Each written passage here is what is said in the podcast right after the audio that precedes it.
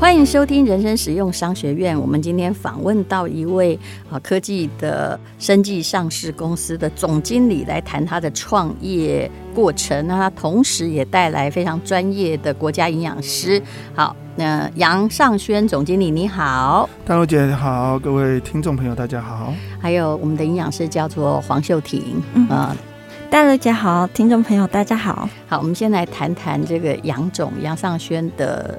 创业史好了，各位听到他叫我淡如姐就知道，嗯，我突然发现最近上市公司的老板都叫我姐，就知道自己的年纪不小了。你是六年级对吧？对，没错。呃，而且是末端班。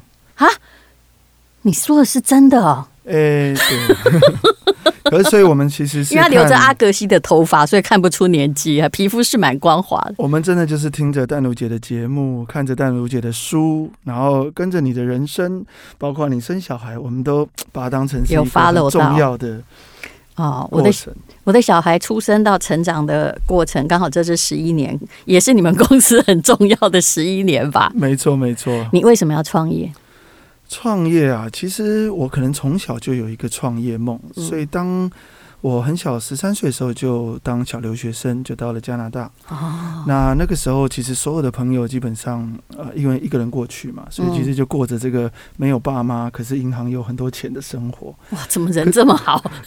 可 是我我没那么幸福了，所以我那个时候其实呃很早就开始打工啊，哦，所以我能够打工的时候，我大概十六岁就开始打工。你是为了乐趣吧？因为当时能够把孩子送到加拿大，基本上都是有点钱的家庭。哎，我们可能算是那种比较小康一点，还是需要自己赚一些零用钱。那可是更重要的是说，我就很想要知道到底这些生意怎么样运转啊，然后我想知道一些呃生意里面的一些小的美感。嗯，所以我其实，呃，当然一开始大家都是从端盘子啊、洗这个厨房开始做起，嗯、可后来我也卖过手机，嗯，卖那个其实最早是卖 pager，那时候还有 pager 的时候，嗯、我那时候还是我们那一区的卖 pager，就是 BB Call，嗯，哦，BB Call 的第一名，然后后来才有。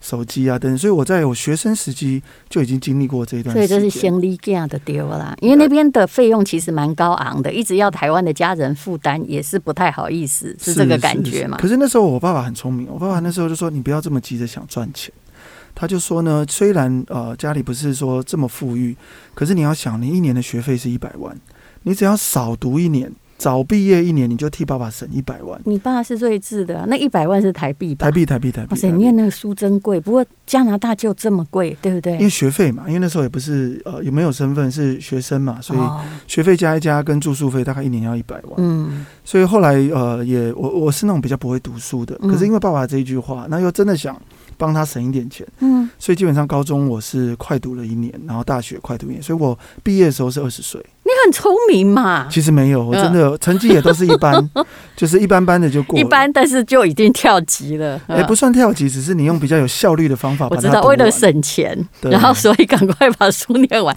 这也是一种很好的鼓励。是是是，可也因为这样子，因为从小就很想要做生意，嗯，所以当我在最后大学最后一年的时候，很多人都说：“那你要不要找工作啊？嗯，要不要留下来？”其实当时也有很多不错的机会，嗯，可是我完全没有考考虑。我说我第一时间一毕完业。就算没有拿到这个证书，我都想要赶快回来。所以其实我在根本就是去念念英文，跟拓宽那个国际观的，其他没关系就对了。哎，可以这么说。可是我就觉得说啊，我要赶快能够把我所学的，还有过去的这些经历，嗯，看看有没有机会赶快把它施展出来。所以其实我回来二十岁，结果我还是决定最后第一份工作，我还是去工作。嗯，那个那时候工作是刚好是我过去在大学时期做他的翻译。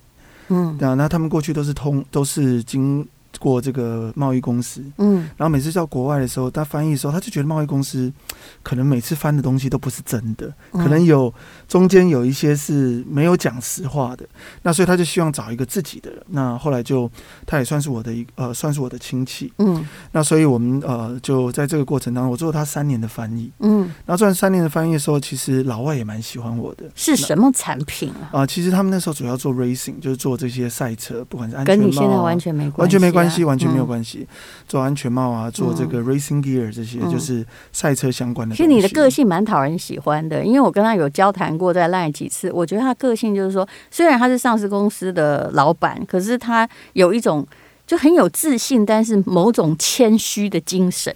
嗯，谢谢谢谢。可是因为我们长得不得不谦虚，怎么这么说？好，请继续。是，然后就所以后来呃，我在那间公司呃，就是毕业之后，老外也是说，哎，如果你要回台湾，不如就到工厂里面去。嗯所以在很短的时间，把工厂从原本只是做贸，透过贸易公司接单，嗯，然后慢慢的研发到自己的品牌，然后到三年之后，公司的营收大概已经成长了十倍。是，可是目前还在赛车是吗？没有，呃，那一间公司现在非常大，非常好。可是我已经离开二十年，但是还是赛车公司啊，还是赛车公司。你做大的是赛车公司，跟你现在的生技公司是八竿子没有打着的东西啊。对，所以我二十三岁到三年做了三年之后，嗯，我就因为那时候所有的同学，那时候刚好是第一波的 dot com，嗯，所有的同学大概我做完了三年，就二十三岁的时候，我的同学才陆续毕业，嗯，才开始回来。所以大部分的人进来之后，全部都是在高科技。好，你给我们的人生启示第一点就是说，如果你爸让你留学，哈，也不必再想什么，赶快把书念完，省钱就是赚钱，直接省两百万，而且提早进入社会。如果你不想说，不是愿望，不是念博士的话，你念那么久干嘛？没错，没错。那。所以后来到我三年之后，我就觉得，哎、欸，我想要自己创业。可是一个很大的原因是因为年轻人哦，还是有一点点的这个自尊心。嗯，因为所有的朋友出来的时候，我记得我那时候在台南工作，我是台北人。嗯，然后所以那时候还没有周休二日，所以一礼拜一到礼拜六，然后礼拜六的一下班之后，我就赶快坐飞机，因为我不想浪费时间，从台南坐飞机到台北，还有一个晚上可以玩。然后礼拜天回去的时候就省钱，就坐尊龙。嗯，所以那时候几乎每个礼拜这样做，我到现在没有办法坐那种这种尊龙这种大型的巴士，因为那个味道已经让我在那一段时间吓到了。我了解，我现在经常闻到那个空调味，有时候。而且你会讲到那个巴士，就表示那时候还没高铁，看你创业创的有多早。嗯，对。然后所以后来就呃，同学因为身边拿名片，或者说你在哪里工作，都是高科技，都是 IT 产业或者是 dot com，。嗯，然后我就很小声的说我在做安全帽。对，然后他说：“哎，怎么不回来啊？什么等等的。”那所以后来我就想说：“哎，有机会能不能创业？”那创业的时候，我自己心里面有一件事情，就是我绝对不要跟我过去的老板冲突。那等于是我吃了他的资源，我觉得这个是个性的问题，然后也是一个原则的问题。所以我就想说要做完全不一样的产业。那可是我们实在也没有什么 dot com 或是 IT 或是 programming 这些的经验。嗯，那我们还是要从这个。类似贸易的方式来做，对。可是我又不想做。你那时候你读书和什么的本质就是会会了解什么是商业世界，还有会行销啦。是我那时候主要读的还是读 marketing。是。那所以我就想说，那我要想做一个比较有一点点高大上职位的 market 的这个。嗯的贸易公司，所以呢，那时候因缘巧合就碰到了这个所谓的生技产业。是，可是生技很多种，有一种是很 high tech，有一种是卖生技的食品。对，比如说保健食品也是生技产业。有一种在解盲啊，有一种在是行销的保健平台或药局。我们现在讲的就是说，有一种是还在烧钱，有一种是可以马上赚钱。嗯，所以包括这些所谓的，按照你的逻辑，应该要选可以马上赚钱，就连毕业都是赚钱的。是是是，所以那时候我们就开始接触了生。产品，嗯，从保养品开始，后来到了保健食品，嗯，可是后来接触下去才发现说，哦，原来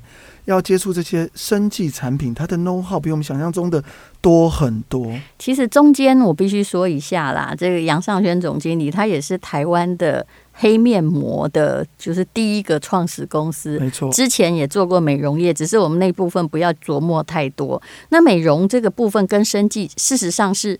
也有比较关联的地方，因为他们的销售网常常就是同一个平台，或者是呃药妆店，其实连锁店。美容产品的生计含量也非常高。是，你要想，大家都做一片面膜，为什么你的面膜可以做到有竞争力？可是它有速效感，因为你行销再大，广告再大，第一片之后定江山。对，你买回去之后，如果你觉得不好用，它是不会回购。嗯，所以其实哦，有。当姐，你无法相信，你知道台湾一年在疫情之前，嗯，一年有几个新的面膜品牌产生吗？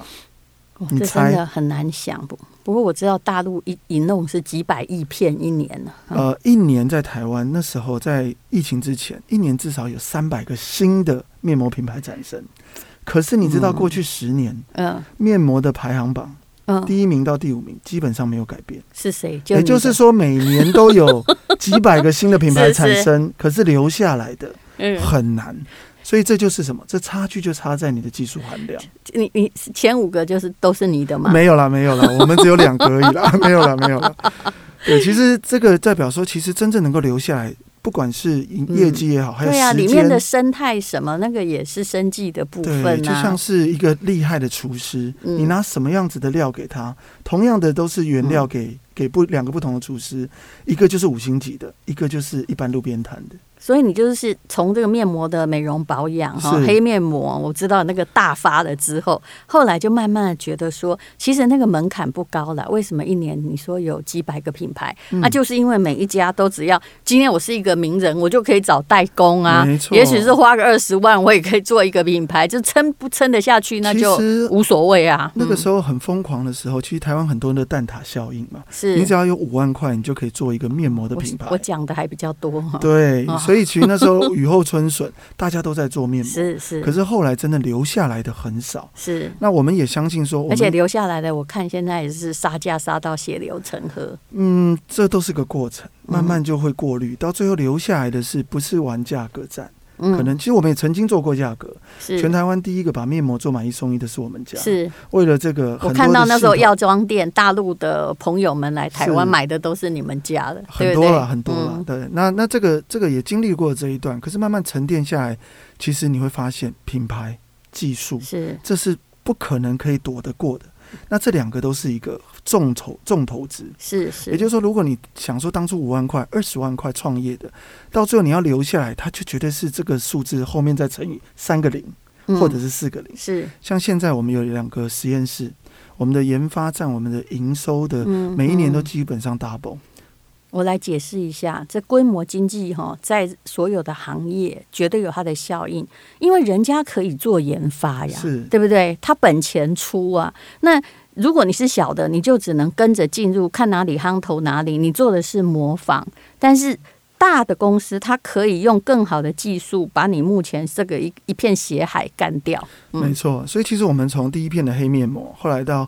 第一片的这个速效八分钟面膜，嗯，到来到第一片的维珍生物纤维面膜，嗯，啊，到第一片把这个保健食品的成分酵素面膜，嗯，所以我们一直在做市场上的第一，嗯，那它不见得就是代表说你是市场份额最大，可是你是一个勇敢去创造不一样的氛围，嗯，创造这个，因为不一样代表要教育，是，那其实市场教育是大部分在这个市场最不愿意做的。嗯，因为教育起来，大家 me too, me three, me four 是会一直去做，其实很简单。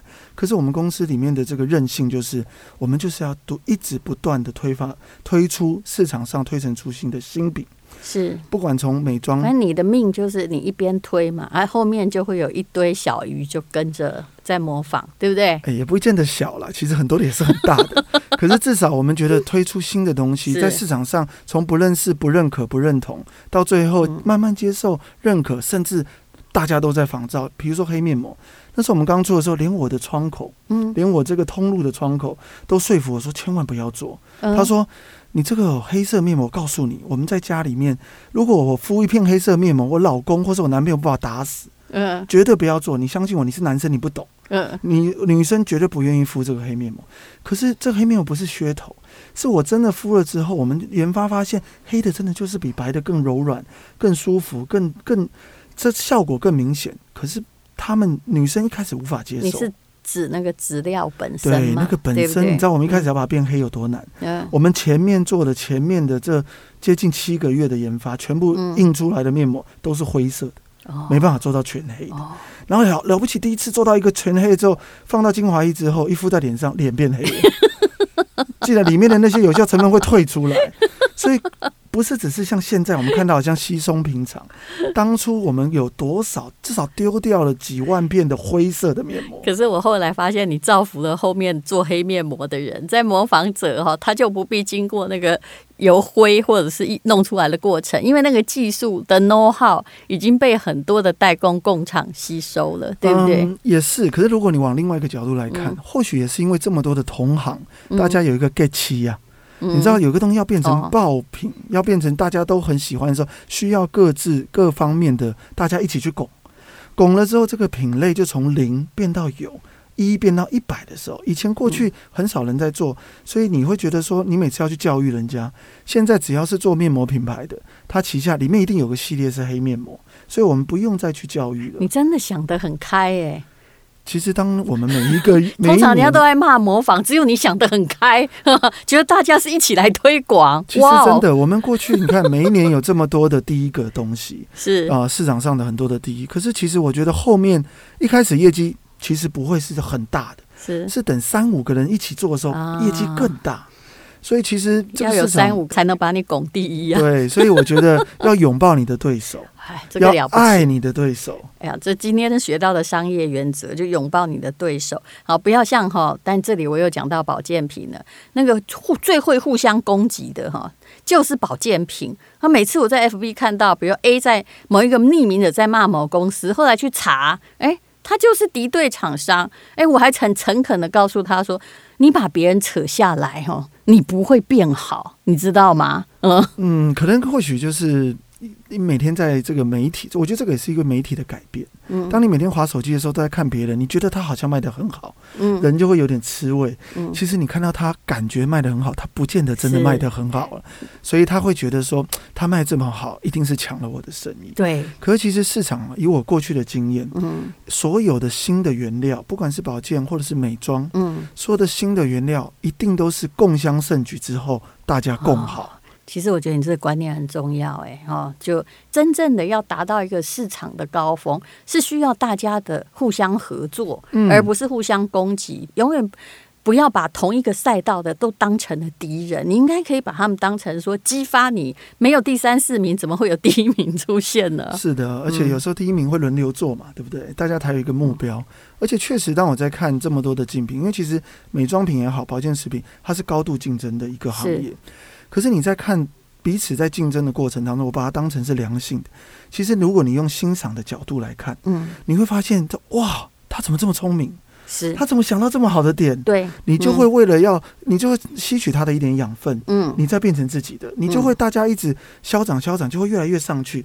你当你一年的竞争过后之后，发现我们两个都往上走了一个 level。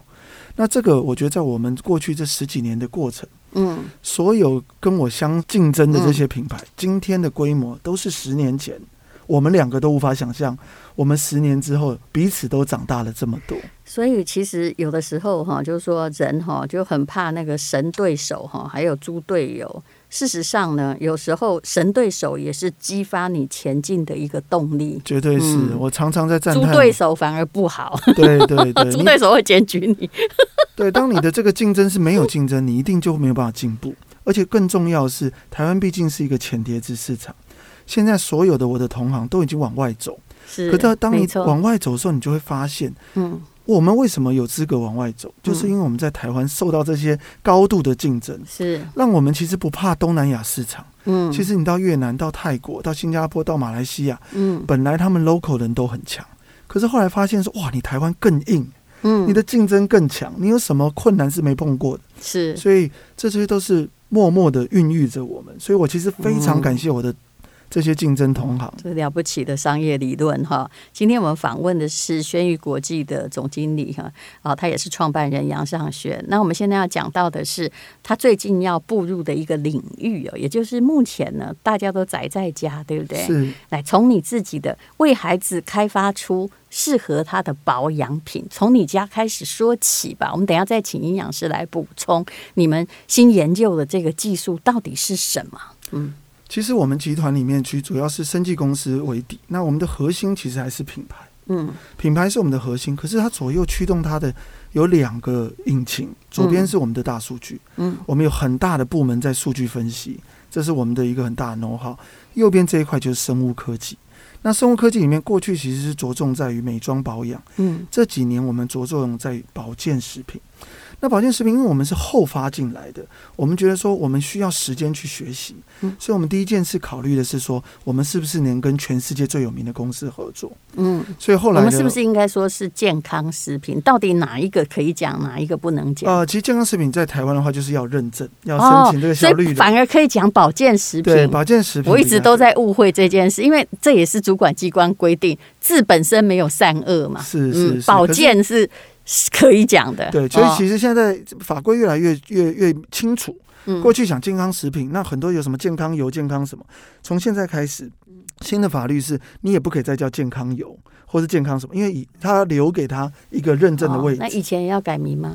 要啊，哎呦，未来都要改名了。如果你没有拿到小，所以我们现在几乎连说健康美食也不行啦，不大可以。哎呦我的天哪！只要是食品的话，因为因为一个厂商要花三百万到五百万拿到一个健康认证，是，所以这过程真的很辛苦，真的很困难。他我觉得政府也是一个美意，不希望说混淆啊。对，其实你有花五百万，这个东西就是确实是比较有实证嘛。嗯，那我们就因为刚几年前踏入到这个呃生技保健的这个产。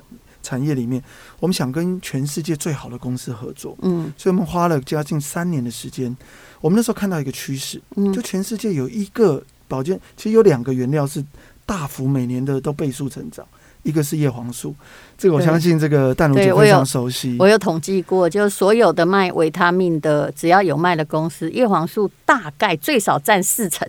对，那这因为不知道大家为什么把揪在卖？因为山西嘛，因为五 G 嘛，因为网络嘛，手机嘛，对，所以这个是个大趋势。可是还有另外一个成长很大的，其实就是什么？就是我们所谓的以前大家叫高蛋白，其实它其实就是一种优质蛋白。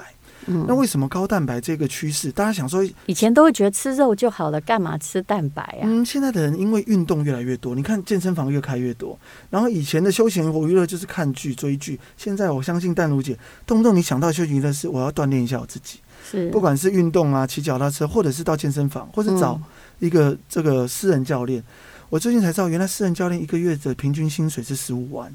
可见他生意多好，可最近很惨。对，这两个月我明白哈。我的教练最近都每天就说，除了练身体，我还能干嘛？对。可是过去大家就想说，哎，高蛋白一想到就是要把它练成像馆长这样，好像说要练肌肉人才要吃高蛋白。嗯。可其实在国外不是。其实我们像我们这个特殊营养品，比如说完善啊，或者是什么这个呃这些在很多在保健食品的营养品里面都是以蛋白。为什么？人体里面最需要的营养分，让我们能够恢复我们的身体机能，能够让我们长得更强壮，免疫力变好，其实跟蛋白质有很大的关系。是，但我有个问题，我自己也有在健身房，那曾经那个教练他可能想要兜售他们健身房的某个蛋白粉，我就拒绝了。我就说：哇塞，那个那么难吃，我又没有要练得像馆长。对。可是这个我的观念不对，对不对？不完全正确。其实很多的这这些蛋白要补充，其实老年人很需要。为什么？你常常看到老年人会容易摔倒，一摔倒之后，他就可能就从此卧床。很多的关键点都是他从他摔倒之后，整个人生变黑白，他的健康状况变不好。那为什么？其实不是以为他骨头，大家都想说给他补骨头，大家都给他，大家都在吃什么骨头的东西？其实不是。他为什么会摔倒？是因为他没有力气，肌肉。肌肉萎缩，过去的肌肉，这过去的小腿肌或大腿肌可以撑他走一万步。那现在大家又倡导每天一万步，可是他一直在老化，他的肌肉已经撑不到一万步，所以他可能走到五千步、六千步，脚就很酸，然后就没有力，一个不小心就摔倒。所以其实老年人很需要蛋白，可是你知道小朋友更需要，小朋友更需要，这就是我们为什么跟这间全世界最大的优质蛋白公司。其实你讲小朋友更需要蛋白，质我可以体会。后来呢，就有一个医师告诉我，其实很多小孩去检验，竟然发现他们 DNA 里面对蛋白过敏。也就是说，他就算吃的再多肉，他也 他也还是在过敏跟排斥。这就是很妙的一件事情，对不对？嗯。那你们有一款叫做 S 七零二成长蛋白，是全台的。独家嘛？没错，这个成分就是我们踏入到生技产业里面，花了接近三年的时间。嗯，我们其实，在签约的时候已经碰到疫情，我们还特别在这个上海，它因为它的总部，他们是全世界最大的乳清蛋白公司。是它原来在哪里？啊，它已经接近一百年的公司，是从爱尔兰开始，现在在全世界只要有乳源的国家都有它的分公司。嗯，它你知道，但我觉得它很特别，它过去是什么？它是做 cheese。它是全世界做 cheese 最大的公司。嗯，以前呢，做 cheese 的过程当中，它的残留物、副产品就是乳清蛋白。是，结果以前都丢掉，以前觉得这没有用，结果在大概四十年前，他发现说，他把这些丢掉，本来产出的这个副产物，他给这个，因为爱尔兰很多农场嘛是，他就喂给那些农场里面的鸡啊、猪啊、牛啊呀去吃，混在他饲料里面，嗯。就发现说，把这个东西混进去的时候，所有的鸡、猪、羊、牛这些所有的动物又壮。又壮出来都不再生病。还有，他就想说，这到底什么东西啊？我做去死的东西，怎么会产生这样的东西？嗯，就开始去研究，才发现说，哇哦，这是人体跟母乳一样，里面的珍贵蛋白都在这里面。嗯，结果呢，他们开始转向，哎，现在还是全世界最大的做去死，可是去死变成他做乳清蛋白的副产物。嗯，所以呢，全世界你现在看到的，只要是。基本上做蛋白比较大的都是来自于这间公司，是，它是提供了最大的这个乳清蛋白。所以你们是全台独家代理吗？哎，我们去跟他们接触的时候，我就问他说：“哎，你这么多种的规格，有哪一个规格是最顶端的？”然后他就给我们介绍七零二 S 七零二，这是他们最高端。我说：“那现在在哪一个国家有在卖？嗯在台湾是哪个品牌有在卖？”他说：“亚洲没有人买。”我说：“为什么亚洲没有人买？”他说。可能你们对蛋白的认知只是在吃鸡肉，对，不像我们美国。嗯、他说：“我说那你们这个 S 七零二哪里在买？”他说：“只有欧洲还有美国，一些顶级的地方有在卖，还有一些传直销公司在欧洲的有在卖。”我说：“为什么？”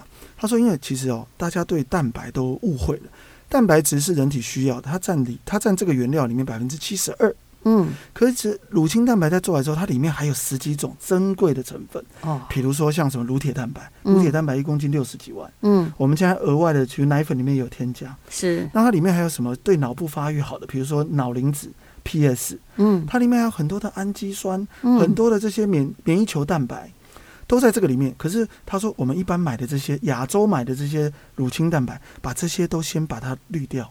因为这些是最贵的东西，啊，他们我们都买最便宜的，别最便宜就是一般的乳清蛋白里面的蛋白质，哦，所以它只是针对只是想要让你肌肉有线条，哦，可是呢，这一个优质的七零二，他就说有抵抗力的东西被我们过滤掉了，对，啊，可是不是只有过滤，它要保存在这个乳清蛋白里面是很困难的，所以它的一它的这个单价是我们现在买一般的这些乳清蛋白的七到八倍，所以他说，因为这个价格一听到，所有亚洲的厂商就都没有兴趣了，所以他们就说：“我说，哎，那你可不可以寄一些样品来给我？”然后我说：“它最主要是什么功能？”他说：“有三大功能。第一个，如果是小孩子吃，你第一个会感受到免疫力大幅的提升，因为它里面有很多的免疫球蛋白，有很多的这些特殊的什么氨基酸等等。这听起来很多妈妈就会心动。对，然后他说第二个更重要的是，它里面还可以帮助专注力。”因为它里面有脑磷脂 PS，嗯，它而且这个是乳清蛋白里面原生的，所以吸收率是最好。他说更重要的是，它这里面的是一种成长蛋白，嗯，所以他是在我们常常都是要让小朋友长大就给他补骨，对不对？是。补钙补骨，可那只是钢筋，可你成长除了钢筋之外，你需要的是什么？是要水泥啊，需要砖头啊，嗯、那。优质的成长蛋白就是水泥跟砖头，嗯，所以你的高楼要盖得高的时候，不只是补骨之外，你还要再补充这种的成长蛋白，所以它等于是你补充这个，同时三样东西：专注力，嗯，成长力、免疫力，嗯，防御力啦，这三样东西都可以让你瞬间的。吸收，而且它是用乳清蛋白的方式，是最人体吸收的方式是最快最好的。那你刚开始还现在还没上，才刚刚上市而已嘛？其实我们本来是要在六月一号上市，就碰到疫情，所以我们现在大概就是疫情更需要在家里长高长大。哎，我的小朋友就这样子啊，就这两个月，我们这我们已经在家两个月了嘛。是，在这两个月，我的两个男孩子就差一岁，一个是六年级，一个七年级。嗯，他们两个哥哥每次出去都很烦恼，因为所有的。亲戚朋友都说：“哎，哥哥你要注意啊，你要加油啊，不然弟弟就超过你了。嗯”他每次听到都都很不舒服。可是呢，因为到六年级的时候，嗯、大家呢其实都还没有感觉，都会觉得说还没有那种荷尔蒙。没有茂盛，是是，在女生对他来说不是很重要，可到了国中不一样了，青春期了，会注意女生会不会看他，所以他现在在意高不高。是，所以我跟他说，这个就奶昔，我们把它做成像奶昔的样子，自己泡就好。他还自己加冰块哦，嗯，然后我们还做他小朋友喜欢的口味，草莓的啦，巧克力的，香草的。嗯，他现在每天自己会去泡，结果他就每天这样泡两个月时间，我不知道是不是刚好在这个时间刚刚好。嗯，他现在高他弟弟半个头。是两个月哦，所有我身边的人都吓到，因为每天在跟爷爷奶奶在视讯。我们好想问我，我现在吃有没有效？您绝对需要优质蛋白。现在是我为了不要骨质疏松。对，而且你需要你的这些，你需要你的肉，你的大人可以吃吗？绝对可以啊。啊，所以它主要是成长期儿童最好，但大人可以吃。对，那我们请那个营养师来补充一下说明好不好？这我们怎么样从营养学来解释这个 S 七零二蛋白？好。因为其实爸爸妈妈在注重小朋友成长的时候，都会想到钙质嘛，但是往往可能会忽略掉蛋白质。对，因为钙质主要是补充我们骨骼，增加骨密度，但是水泥的部分很重要嘛，就是肌肉的部分。那肌肉就需要透过我们的蛋白质来合成。那重点是我们蛋白质吃到我们肠胃道之后，它会消化分解变成。氨基酸，其中有一个氨基酸叫做精氨酸。嗯，那精氨酸呢，是会刺激我们的生长激素分泌的。嗯，好，所以在成长的关键中，蛋白质就显得特别的重要。但所谓的成长是，比如说几岁啊？嗯几岁的？比如说，是不是从五六岁就可以开始喝，还是要像杨总他家都已经快靠近青春期了？其实他们说小一到高一是最关键的。哦，对，那很蛮长一段时间都需要。嗯，其实我也都觉得，我们这样长这么不高，就是因为小时候的确蛋白质很缺乏呀。没错，嗯，而且又挑食。其实现在的有可能选错小朋友很大的问题就是挑食。是，其实他不是营养不够，是挑食。这个不吃，那个不吃，都吃炸鸡，那个蛋白质也不对啊。哈，没错，因为像太油的东西。小朋友有可能提早性发育，那就会压缩到他成长的时间。嗯、是，所以选蛋白质不是说你吃炸鸡、鸡块这些都可以，你要选择优质好的蛋白质。嗯、好。所以，那我我们家也一起当白老鼠试试看好了。那么目前到底上市了没有？呃，即将上市了。好，那没关系，在我们播出的时候应该上市。那请大家有兴趣的话，可以看一下本集的资讯栏介绍了。我们通常会请来宾哈，呃，就拟定一个特价计划，在一段的期间之内提供我们大家福利。那家里有害怕骨质疏松症，像我们这种的，或者是有成长的孩子，小一到高一，那。那就请你这个仔细观察一下，看我们的资讯栏介绍的连接哦。好，谢谢谢谢杨总，谢谢谢谢丹露姐，谢谢丹露姐。